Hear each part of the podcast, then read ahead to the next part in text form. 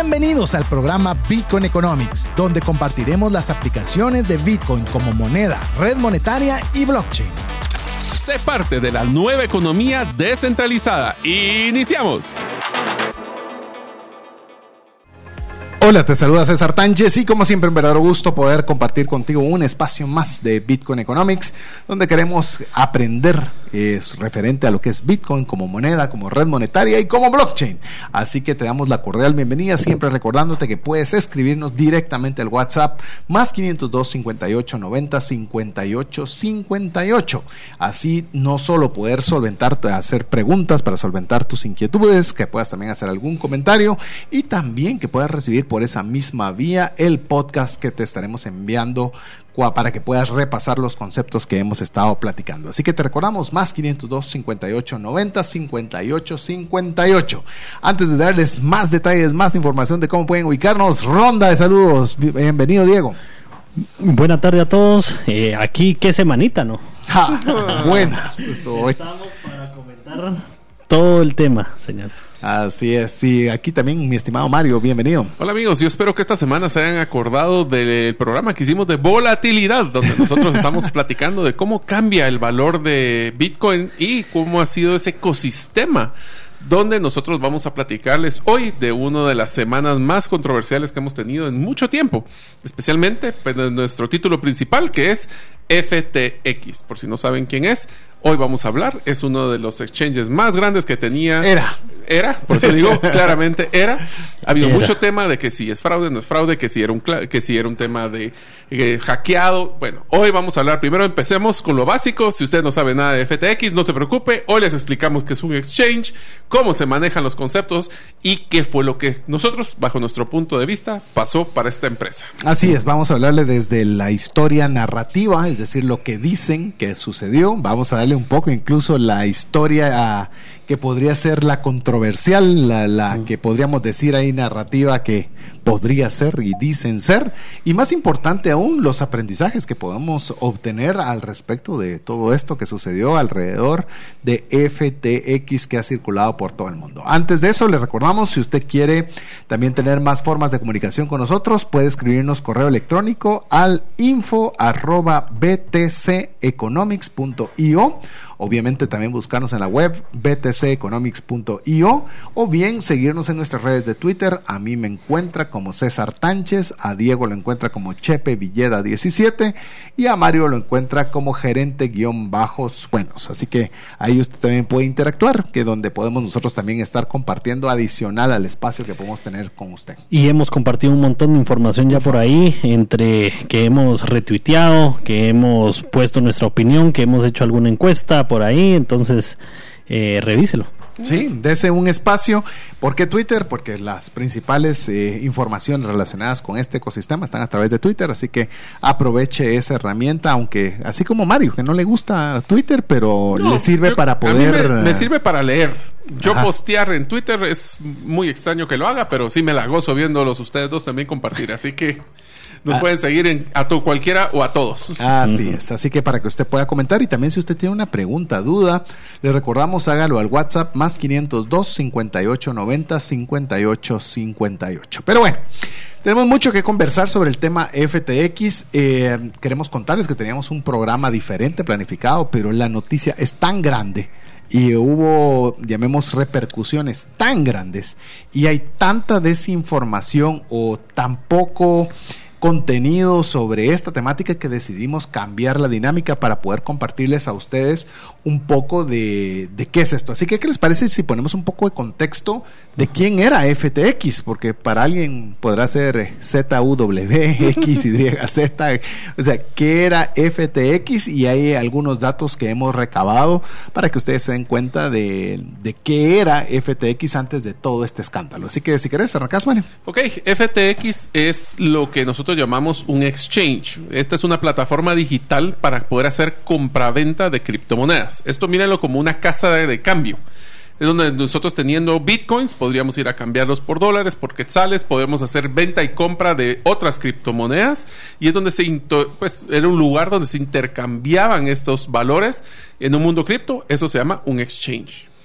Así es, entonces podemos decir que es una plataforma digital para la compraventa de criptomonedas y eh, uno de los puntos de intercambio en el cual se hace en el mundo de criptos. Cuando nosotros estábamos iniciando, pues eran muy pocas las alternativas que uno tenía para poder comprar y vender, pero se fueron creando estas empresas que fueron creciendo en tamaño, creciendo en nivel de, de mm, de tamaño de consumidores, es decir, de personas que estaban interactuando con ellos hasta volverse empresas de billones de dólares. De hecho, eh, estábamos investigando con Diego y con Mario antes de ingresar, pero de acuerdo a mi investigación, y este dato lo tomé de Forbes, es que era el segundo exchange más grande del mundo, se dice si era el tercero, si era el cuarto, pero era un tamaño grosero, enorme, por lo menos fácil para no crear controversia, entre el top 5 del mundo. Así que era muy grande, muy, muy grande. Y básicamente tenía, solo para que ustedes tengan idea, 134 empresas asociadas.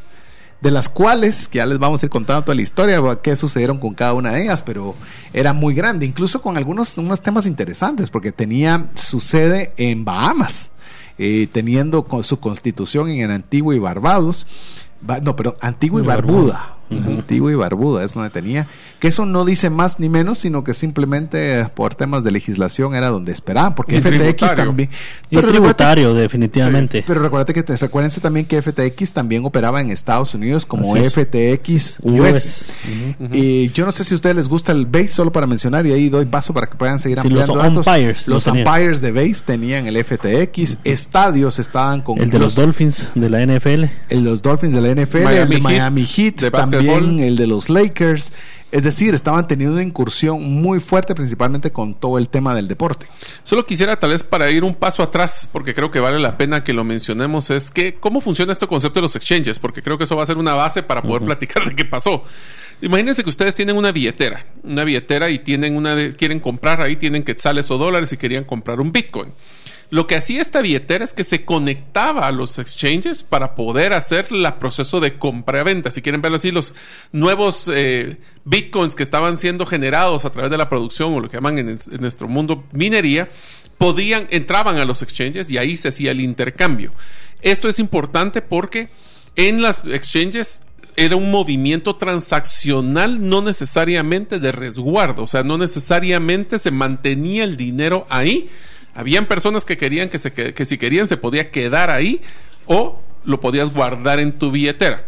Esto es sumamente importante porque una de las frases que nos van a escuchar constantemente es, si no son tus llaves, no es tu Bitcoin. Sí. Entonces es importante que lo vean porque una cosa es la billetera, otro es el exchange, aunque hay algunos exchanges que tienen billeteras. Eh, Ese ha sido la moda, digamos. eh, los exchanges us- usualmente para que uno no saque el dinero hacia otra billetera, pues han constituido parte de su aplicación Una eh, una billetera. Es, correcto. A mí me gustaría que lo ponga un ejemplo para poderlo comprender de una forma más fácil.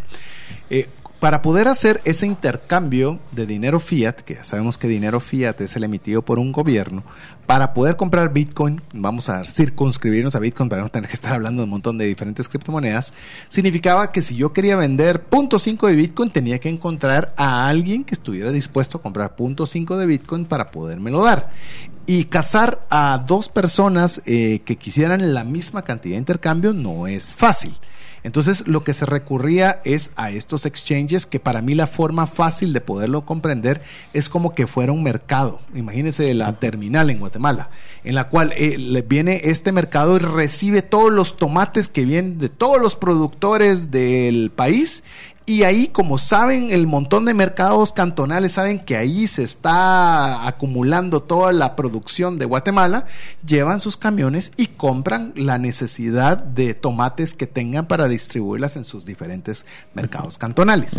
Algo así, de una forma muy rústica. Por, por favor, las personas muy técnicas, disculpen, pero quiero que haya un ejemplo muy fácil de entender. Entonces, uno sabía que si iba a este metamercado o la terminal, o como querramos decirlo, por lo menos en Guatemala, sabía que iba a encontrar tomates, porque ellos tenían todo el resguardo de todos los tomates que les habían llevado a distintos lados. Entonces, si yo quería un 10 tomates, quiero una canasta de tomates, quiero tres tomates, no importando la cantidad, iba a haber una oferta para poder comprar y vender.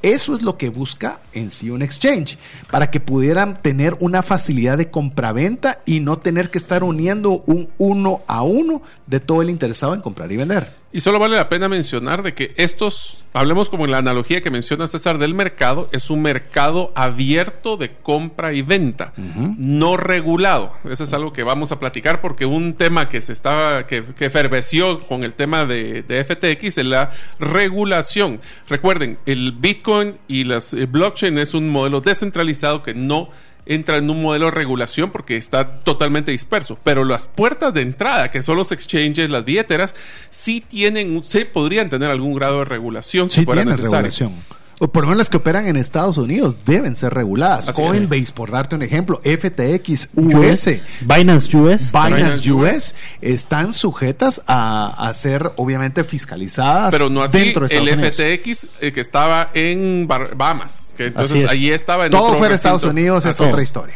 Entonces ese es un tema que es importante porque... Y lo vamos a hablar porque el no legislación no necesariamente es malo. No, no, no. No es malo. O sea, pero obviamente cuando hay eh, malos manejos, ahí es donde la cosa se pone complicada. Ahora, sigo con la analogía del, mercado. Cuando estamos con el mercado es, por ejemplo, usted dice, es, lo entiendo bien, el mercado compra y, eh, perdón, esta terminal o de mayoreo compra y vende. Hasta ahí todo va bien.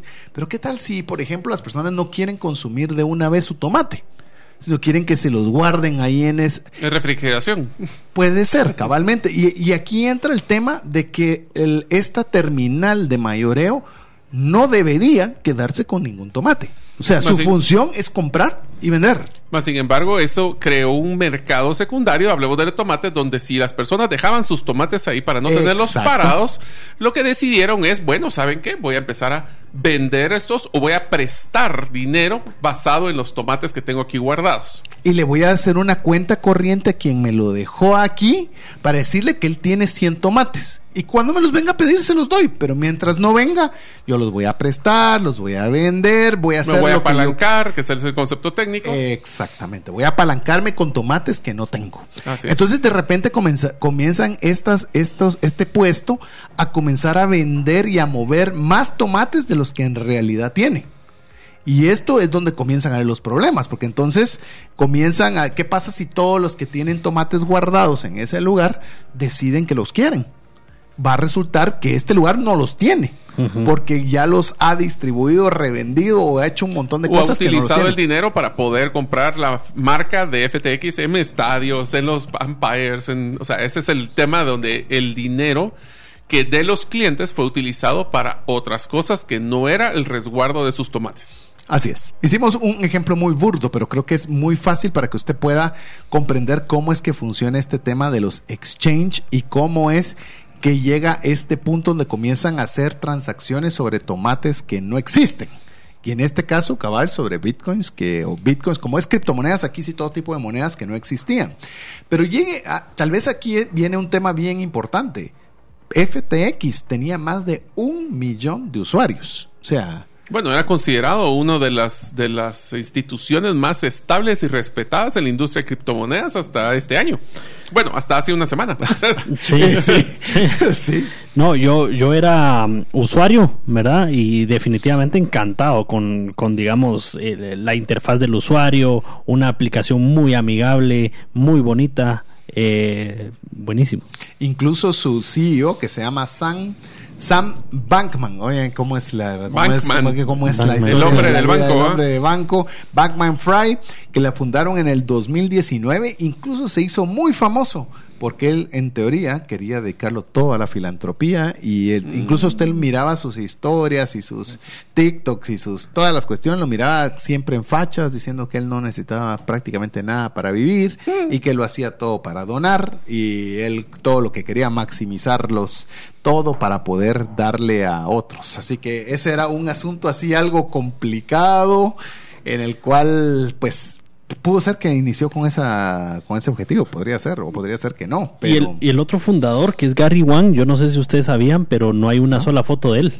Yo nunca lo he visto, eso te iba a decir. Para mí, hasta, hasta hacer la investigación para el programa, es primera vez que me topo con que existe Gary Wang como socio. No existe. En, en el, en el, digamos, en el sitio web de ellos, ah, está de espaldas. Está de espaldas.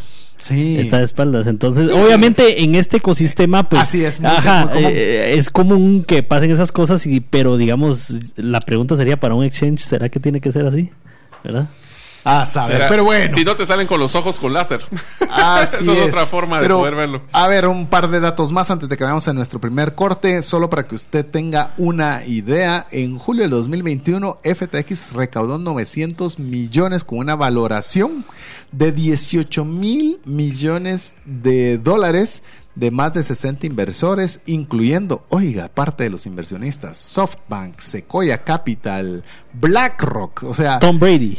bueno, Tom, Brady, si quiere usted un famoso...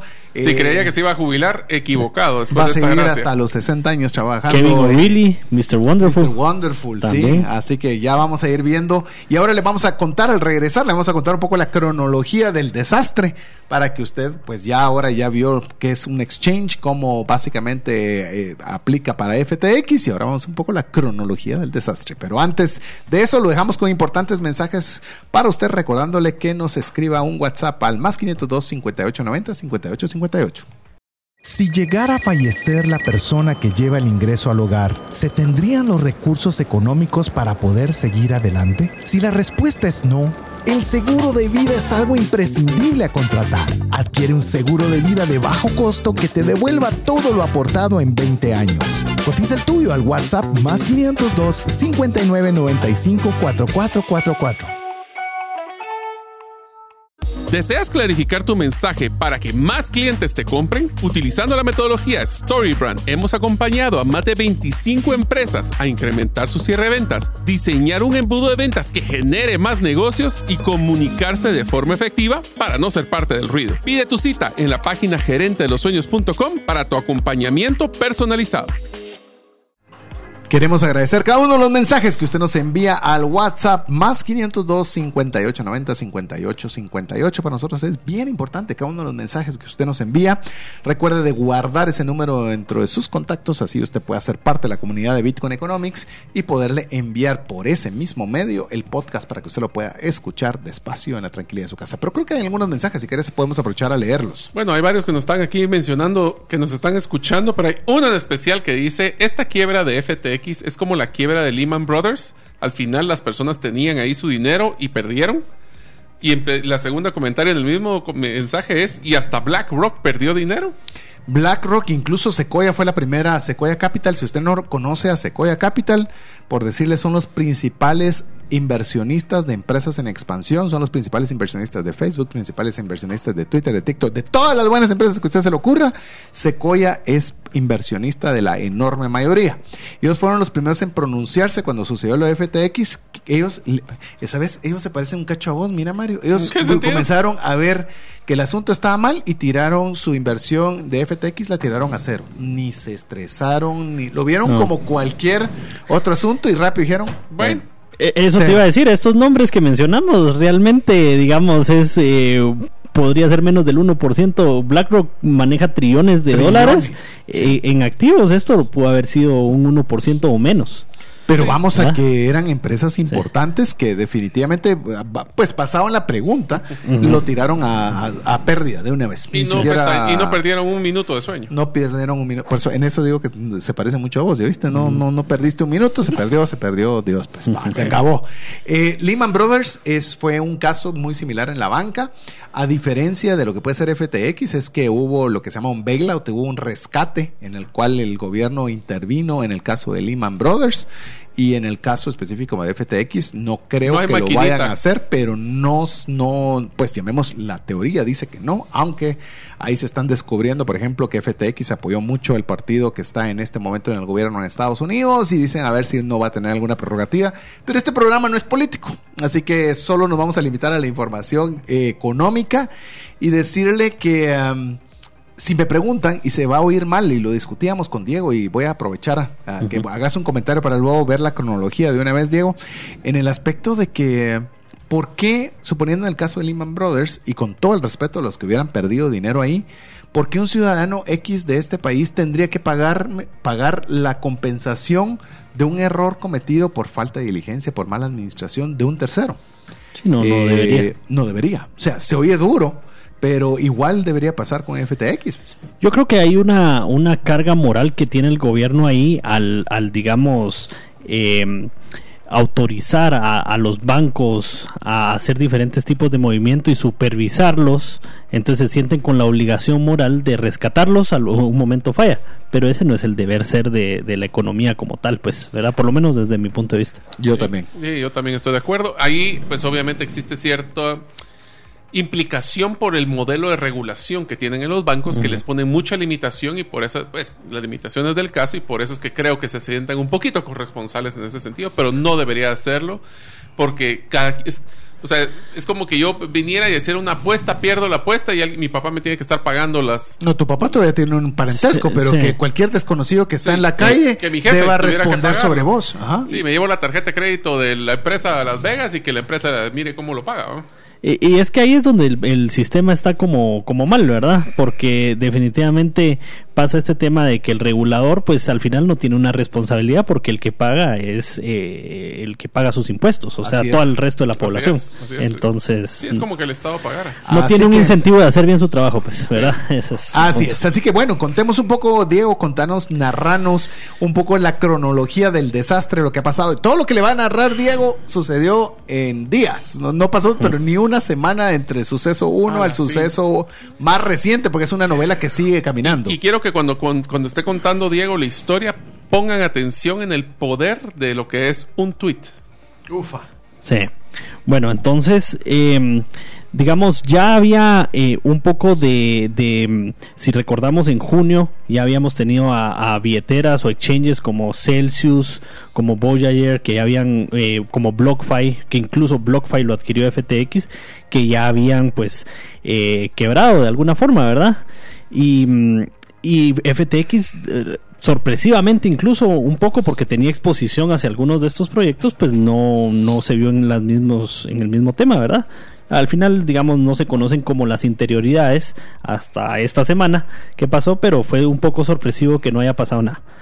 Eh, siguiente con eso, pues ya eh, Coindesk, pues verdad, es un sitio especializado en criptos, eh, que por cierto es parte del grupo de Binance, si no estoy mal, ¿verdad? Y entonces ahí es donde eh, sacaron la noticia, digamos, que eh, lo que respaldaba FTX, eh, la otra compañía hermana que es Alameda, pues estaba en el token nativo de FTX que es FTT. ¿verdad? Es otra vamos, a ver, vamos por partes. Sí, porque se puede complicar. solo quiero para hacer una analogía rapidita. Primero, Binance, para que tengan una idea de los que no saben, es el exchange más grande del mundo. Por mucho. Por mucho. Por mucho. O sea, por mucho. Y, y FTX era el segundo o tercero, dependiendo del ranking que lo viéramos. Ahí estamos. Esto lo que acaba de decir Diego es como que yo tuviera una empresa. Bueno, tengo una empresa y las acciones, el principal activo que tengo en mi, en mi balance son mis propias acciones. Y yo lo que estoy haciendo es de, eh, haciendo préstamos específicamente basado como colateral en mis propias acciones y haciendo más acciones. Y ah, sí, la maquinita estaba trabajando. Sí, recuérdense que eh, un token puede ser limitado, como es en el caso de Bitcoin, que hay 21 millones, que es lo increíble de Bitcoin, y hay otras que no tienen límite. Entonces, por ejemplo, lo que hacía en buena medida FTX es que estaba dándole como garantías a quienes les prestaba dinero, a quienes invertían, les daba el FTT, que, era su token personal. ¿Y cuánto vale ese token FTT? Eh, es aire. O sea, lo podías emitir. Es altamente especulativo. Especulativo. es absolutamente especulativo y aquí es donde... ¿Sí? Se vio una oportunidad, ¿verdad? Y el jefe de Binance, que es Champeng Sao, CZ, CZ en corto, él pues eh, tiró ahí un, un tweet el día lunes, si no estoy mal. Fue el domingo. El domingo, eh, donde él decía, bueno, yo voy a salir de la posición de esto porque pues no, no es relevante.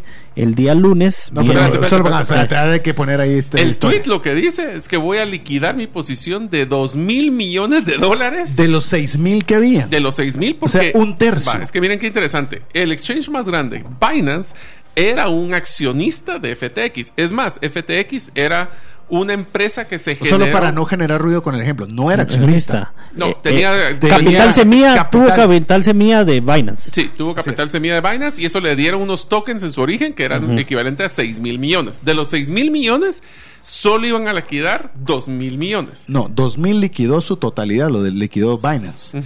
Era un total de 6 mil billones, eh, 6 mil millones y vino Binance, que era propietario de 2 mil millones, y dijo, yo voy a liquidar toda mi posición. Eso generó un pánico, pero sí pánico en todo el mundo diciendo si, si CZ liquida la posición de Binance, entonces todos tenemos que liquidar. Y ahí es donde se juntan lo que se conoce en, en inglés como un bank run. una corrida. una corrida. Que eso es, lo que llaman un pánico bancario. Pánico bancario. Pánico bancario donde todos se asustan y todos comienzan a ir a FTX a hacer sus retiros masivos de todo lo que tenían dentro. Eh, yo, te diría que tal vez no todos fueron en ese mismo momento, sino que Sam respondió eh, en ese con un tweet también donde dijo bueno sabes qué nosotros vamos a liquidar lo que lo mismo que tenemos nosotros pero de la moneda de Binance es decir, yo liquido mi parte que tengo, que era mucho menor que la otra. solo recordemos, Binance también tiene una moneda nativa que es BNB. Y, dijo, pues yo liquido la mía. Ahí le dijo mm, CZ. Bendita más.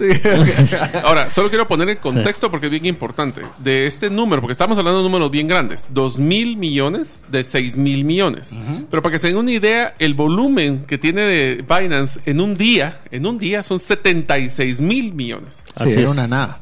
Y hablamos de que tenían un millón los de, los de, los de, ¿cómo se llama? TX TRX, no, ¿cómo se llama? La, FTX. Y ahorita Binance tiene 90. Así es para que vean la diferencia de volumen que hay entre uno y el otro exchange. Ok. Eh, ofrecieron comprarle esa posición de FTT a CZ y, y pues obviamente no, no aceptó. Eh, ahí fue donde empezó la corrida bancaria que vimos, digamos, el martes eh, no había, digamos, eh, la posición oficial de FTX el día martes era no, todo está bien, tenemos suficientes fondos, tranquilidad. Pero hay mucha gente que está pidiendo y vamos, ahí viene el problema, a cesar de poder eh, pagar los retiros a cualquiera que los esté pidiendo. Cabal. Y entonces eso generó todavía mayor desconfianza. Ya los retiros estaban procesando en, en tema de horas, ya no segundos o minutos como es usual y pues empezó eh, esa bola de nieve donde al otro día pues anuncia Sam de que de que ha llegado a un acuerdo con Binance para que Binance lo adquiera. Así es. Entonces. Binance lo confirma y dice que está en proceso de evaluar. sí, de hacer una auditoría y que. Y que firmaron una carta de intención que no, no los hacía, digamos, pues. Em, que sí están interesados, pero dependiendo de lo que miraran en los libros. 24, eh, se, se, calma un poco la corrida bancaria con eso, pero 24 horas más tarde es donde de verdad se destapa porque, pues, ellos, Binance viene y se pronuncia y dice: Lo intentamos hacer, pero, pero, pero definitivamente ellos están en un hoyo muy grande que nosotros no podemos cubrir. Y, ¿Se imaginan eso? Sí, porque ahí lo que está diciendo Binance, que es el líder de la industria del exchange más grande, como vos dijiste, por mucho, si ellos no pueden cubrir ese hoyo, nadie lo puede cubrir. No, pues. Entonces, obviamente, el desastre está en que tenían una tabla de salvación, la cual se fue con CZ. Básicamente había un hoyo de 8 billones de dólares eh, de diferencia entre lo que supuestamente tenían que tener ellos depositado y lo que realmente tenían en efectivo eso, si quieren verlo así es un hoyo como que un banco tuviera las eh, tuviera unas eh, es, como que los activos del banco no cubrieran todos los depósitos por 8 mil millones de dólares. 8 mil millones de dólares. Que ahí viene la siguiente, la siguiente situación de FTX. Y dice, bueno, entonces tengo activos. Pues porque tiene obviamente marcas que están en los principales estadios, tienen una serie de, activos de valor, los cuales podían eh, estar a expensas de cualquier proveedor.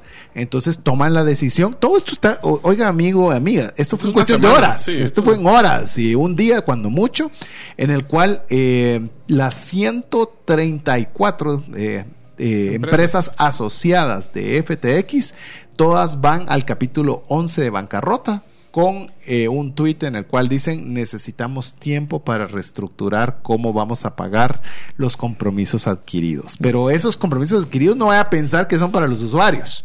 Esos los que hayan prestado a otras instituciones fuertes que son los primeros en la cola cuando están en un capítulo 11. Entonces, dense cuenta de lo que, por qué es que el, el, valor de Bitcoin pegó un golpe, porque también es cómo afectó esto al, a la criptomoneda porque es un tema de confianza, primero. Estamos hablando que el segundo más grande reconocido exchange y fue golpeado en el hígado principalmente por el número uno.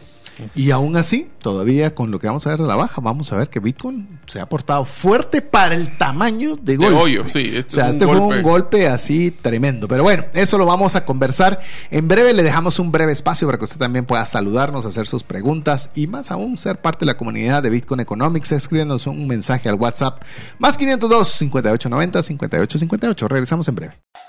¿Necesitas un documento legal y quieres adquirirlo de una forma que sea simple, confiable y rápida? En herramientaslegales.com tenemos más de 50 documentos que puedes adquirir en tres simples pasos. Escoge el documento, completa la información y cancela el costo del documento. Así de fácil.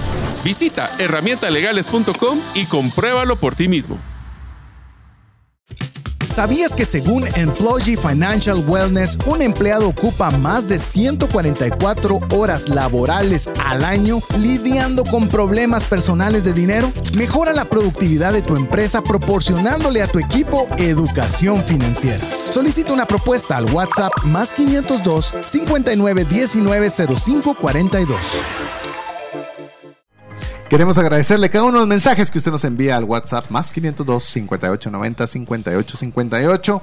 Le recordamos que adicional a que usted pueda hacernos alguna pregunta o comentario, es importante, pues, solo nos diga queremos, quiero estar en la comunidad de Bitcoin Economics y le incluimos en nuestra lista de difusión para poderle enviar el podcast o cualquier noticia relevante que tengamos como programa. Así que recuérdese de escribirnos al WhatsApp más 502 5890 5858 y guardar ese número entre sus contactos. Así que, mi estimado Diego, ¿qué te parece si ah, cerramos el desenlace de historias hasta este momento? Que esa es pura novela. No, es que ya. Novela activa. Ah, sí. Digamos, desde el día viernes, esta cosa se ha vuelto, esta noticia se ha vuelto surrealista 100%. O sea, digno de una película, ah, digno de una serie de Netflix. Sí, sí, sí. Eh, viene y empiezan, digamos, ya después de que Sam, eh, el CEO eh, de FTX, empieza a, disculparse, ¿verdad? En Twitter, públicamente, con algunas acciones que van a tomar, con el tema de la bancarrota que se van a adherir que pues ahí va a venir que a disculparse que la disculpa pues al final. Gracias pero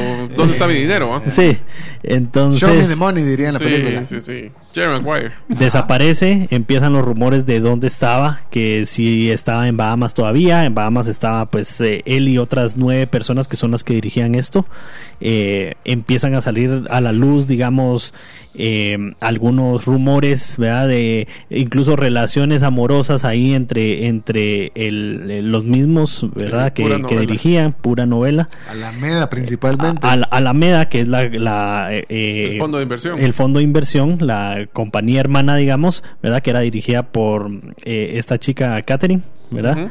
Entonces, eh, igual empiezan a salir eso, empiezan a salir videos de ella, eh, digamos, eh, aceptando que ha perdido dinero en algunas apuestas, que no, no quiso decir cuáles en esa entrevista, ¿verdad? Pero pues se sobreentiende que ha hecho, digamos, apuestas muy arriesgadas con el dinero con tal de pues conseguir. Y es que lo que pasa es que si un banco pues te va a, regresar un interés por, el, por dejar dinero depositado, eh, pues ellos tienen que ver cómo generan ese interés.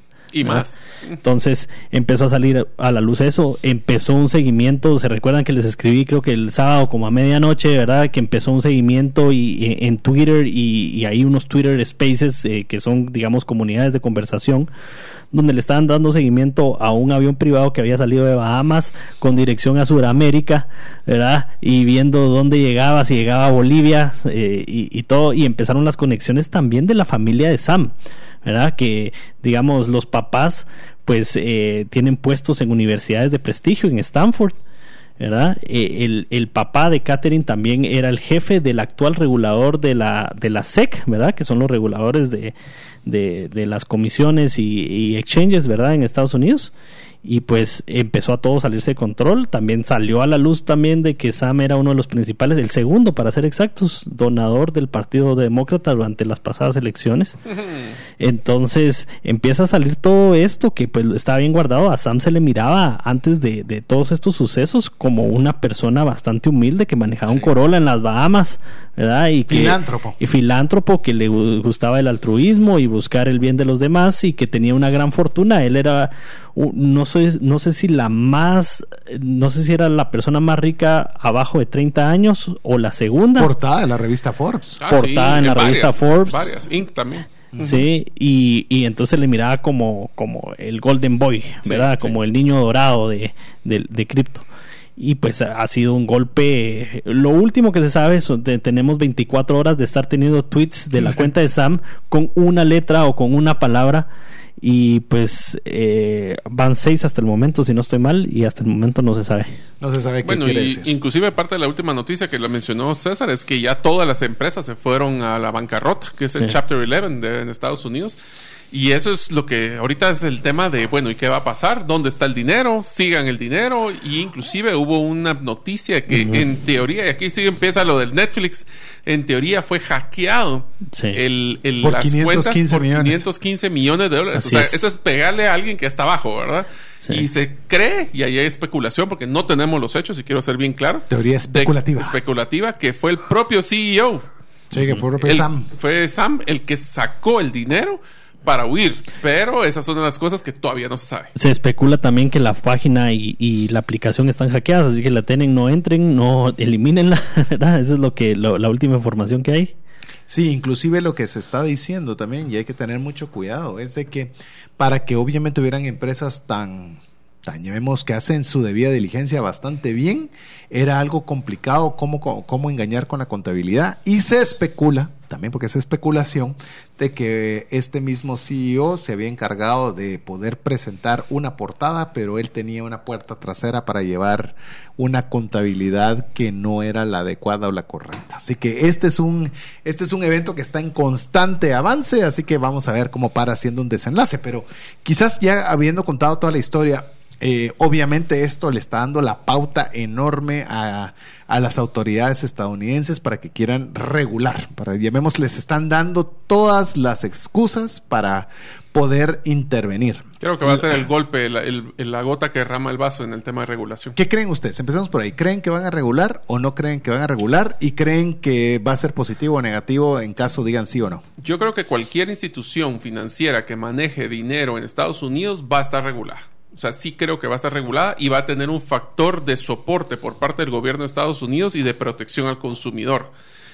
O sea, Pero- ¿crees que sí lo van a regular? Sí lo van ¿Y a regular y va a tener unos- un, un beneficio, aunque va a tener una limitación también, porque obviamente va, acuérdense, el blockchain y Bitcoin no lo pueden regular. Lo que van a regular son estos, estas exchanges, empresas que hacen los, los exchanges. mercados. Es como que nosotros tuviéramos una tasa, una empresa que hace cambio de moneda.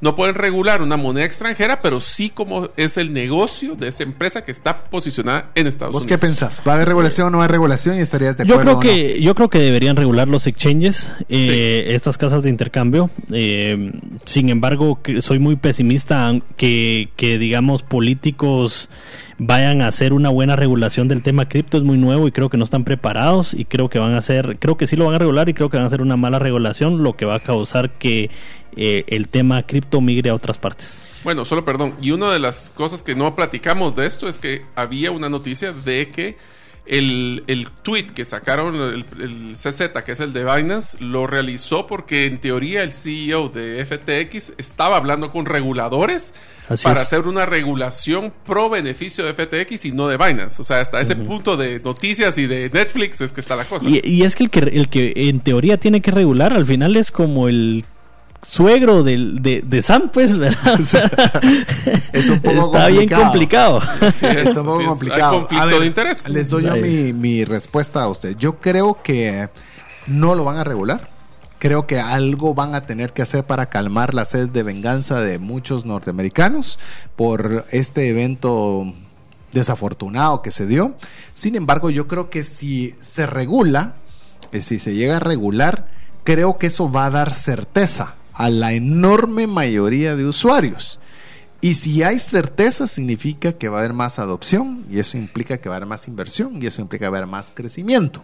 Entonces, si yo creo que los políticos saben jugar bien sus cartas, creo que no han intervenido porque saben que la medida puede resultarles peor a la larga. Sí, pueden crear un mártir en el concepto. Mm, tal vez ni un mártir, sino a la hora de decir, imagínate, voy a poner un ejemplo de un banco local, que este banco diga, miren, yo puedo colocar monedas y estoy supervisado por el Banco Guatemala, entonces vas a, decir mucha gente, ah, ahora ya voy a invertir porque pues. ahora ya tengo seguridad. Tengo la certeza. Exacto, entonces eso vaya a hacer que en lugar de restringir, que es lo que deberían querer, lo puedan magnificar con una regulación entonces, eh, mi posición es que tal vez lo van, van a hacer una pantalla de humo.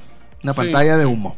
Van a salir diciendo declaraciones, van a seguir persiguiendo personas, van a hacer una serie de cosas, pero creo que la regulación puede salirse el tiro por la culata. Ahora te voy a decir, lo, que yo pienso es que en cualquiera de estos casos que mencionamos, creo que Bitcoin sale fortalecido. Sin duda. ¿Verdad?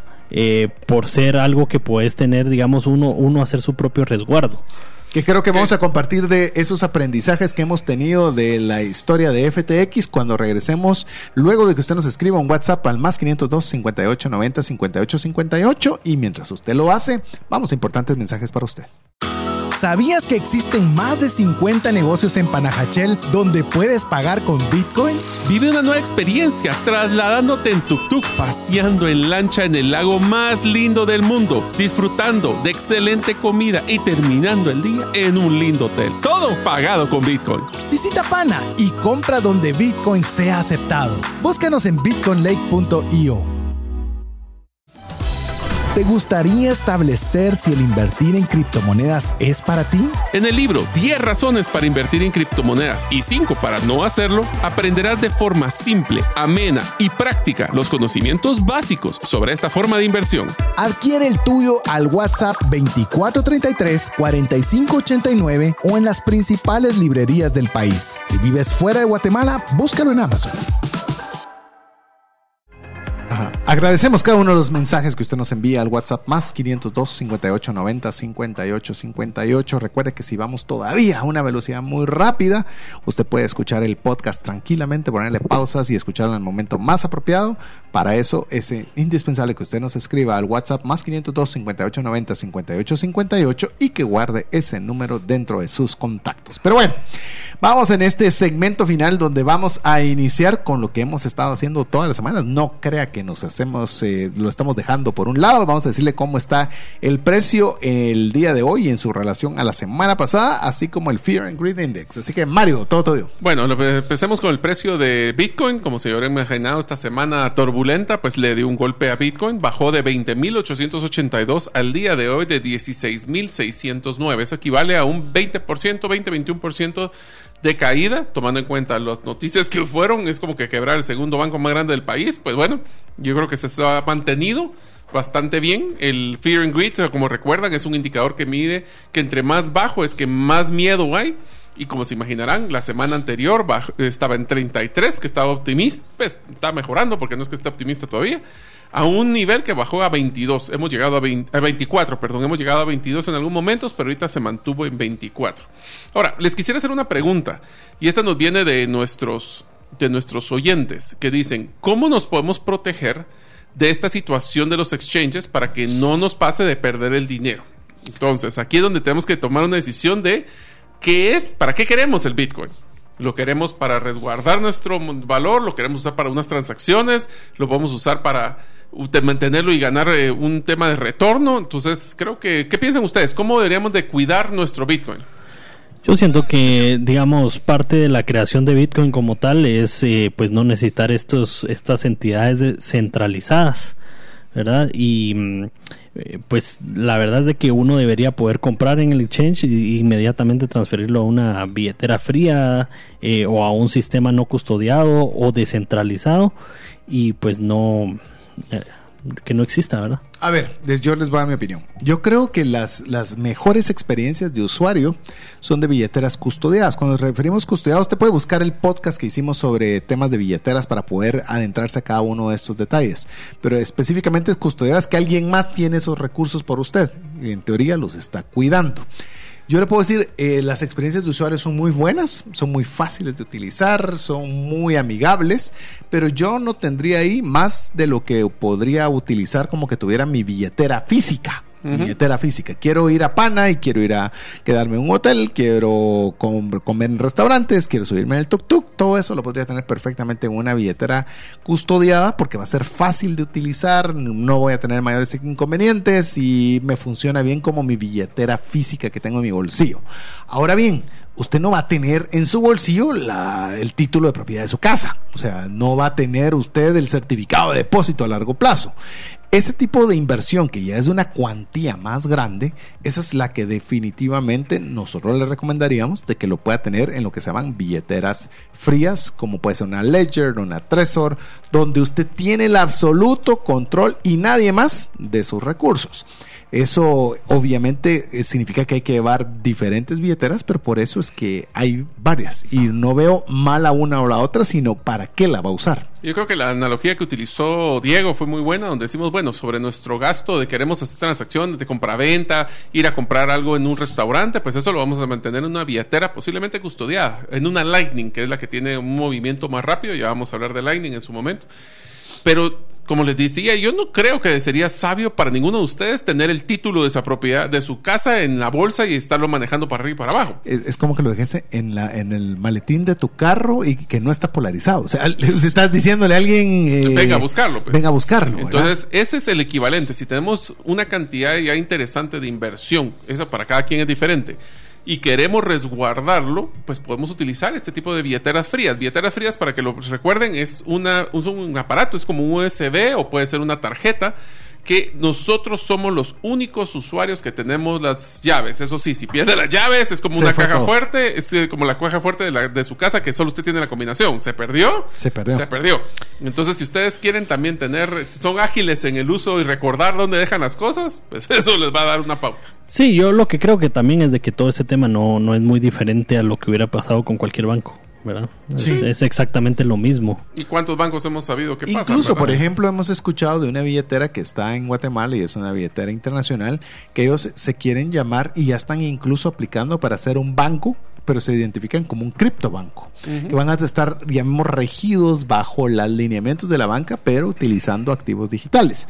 Entonces, yo sí creo que eh, llamémosle, no podemos eh, satanizar, por decirlo de alguna forma, ese estilo de, de, negocio. Sin embargo, eh, entra la pregunta que teníamos anteriormente. ¿Debería ser regulado o debería no ser regulado? Lo que han salido haciendo tanto Binance como los otros exchange es enviando las direcciones de dónde tienen todos sus recursos. Porque para que comprueben que están para que comprueben que están ahí. Recuérdense que los, si usted sabe cuál es la dirección, usted puede saber cuánto Bitcoin hay ahí, todas las transacciones a dónde se han ido. Y para mí eso fue una situación de transparencia bastante buena. De decir, vean, aquí están los fondos. Si usted cree que Binance, porque creo que alguien mencionaba qué pasa con Binance si las ballenas venden.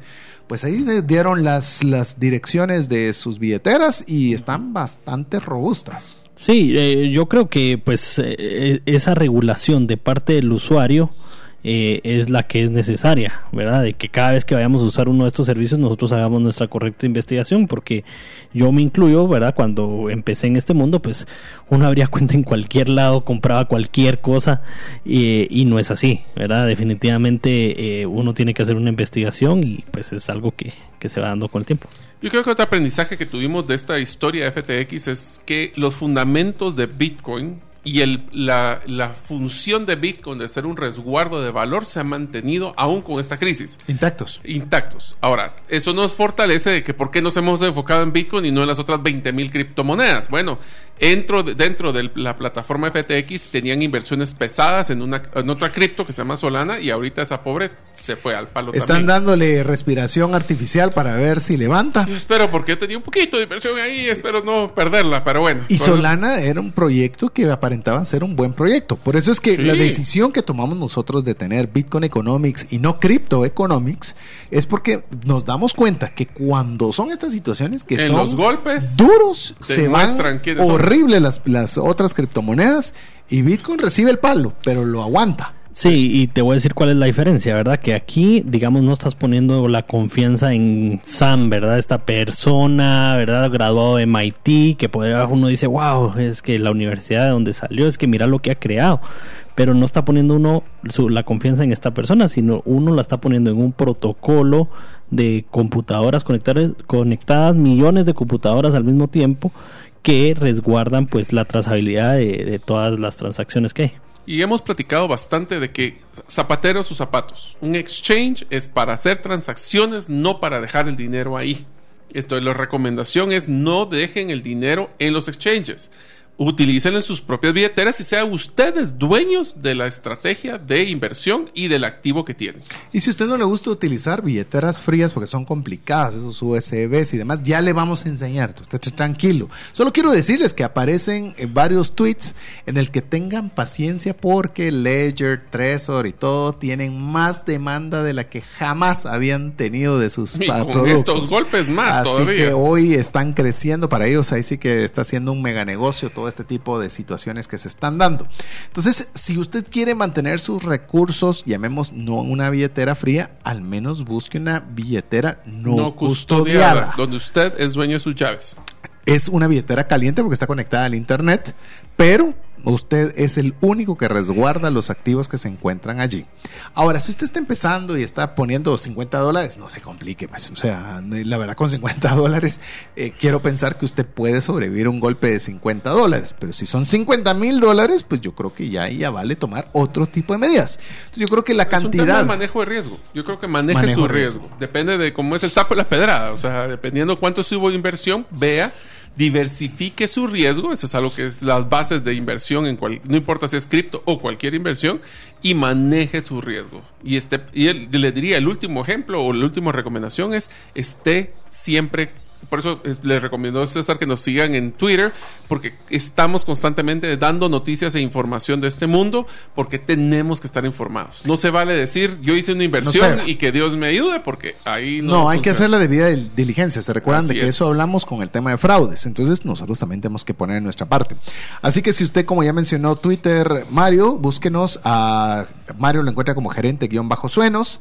A Diego lo encuentra como Chepe Villeda 17 y a mí me encuentra por mi nombre como César Tánchez. Así que búsquenos en Twitter, ahí podemos eh, interactuar con usted y si no interactuáramos con usted, por lo menos puede ver lo que estamos eh, haciéndole, retweets que estamos, a quién seguimos, todo. Ese es, un Open Ledger. Les voy a decir, mi estrategia es que yo simplemente veo a quienes sigue César y, Diego y yo lo sigo también para estar enterado. Así que no me complico. Así que muy fácil. Así que con esto llegamos al final. Le recordamos, escríbanos al WhatsApp más 502 58 90 58 58. Si usted desea recibir este episodio directamente a su WhatsApp, solo no lo solicita y guarda ese número entre sus contactos. Llegamos al final, Diego.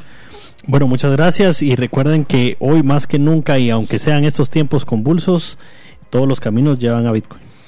Es una frase que nos que inventaron aquí César y Diego es eh, vemos pantallas, no, no necesariamente así los bitcoins, así que tengamos siempre cuidado de hacer nuestro trabajo, revisar y aunque este golpe de FTX va a ser duro, vamos a sobrevivir y seguiremos adelante. Es más, te voy a decir exactamente cómo lo hicimos. Números en pantalla vemos, Bitcoin no sabemos. Así, que si queremos que eso no aplique a nosotros, pues bueno, aplique alguno de los consejos que aprendió usted el día de hoy. Así que agradecemos el favor de su audiencia y esperamos contar con usted en el próximo programa, si así Dios lo permite. Mientras eso sucede, que Dios le bendiga.